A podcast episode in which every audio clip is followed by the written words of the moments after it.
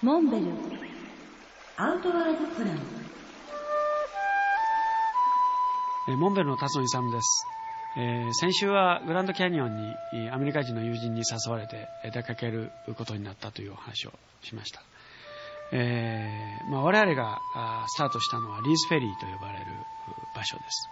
これはあのおグランドキャニオンの入り口に、えー一番上部にあるグレンキャニオンダムの直下から始まります、えーそこから全長約300キロから400キロぐらい下るわけですけれども大きなラフトボート、まあ、観光バスぐらいの大きさの大きなボートですけどここに、え3週間分の食料と、えまあ、いわゆる生活道具一切積み込んで、え下り出すわけです、最初は、え非常になだらかなまるで鏡面すなわち鏡の表面みたいになだらかな水面を下っていくわけですけど徐々に川幅が狭まって、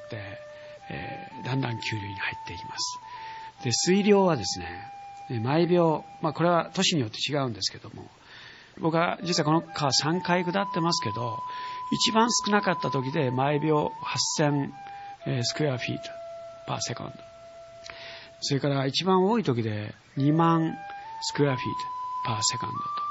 これどれぐらいかあの水量かと言いますと1秒間にですね400トンから500トンぐらいの水が流れる水量です。これちょっと想像ができないかと思いますけど、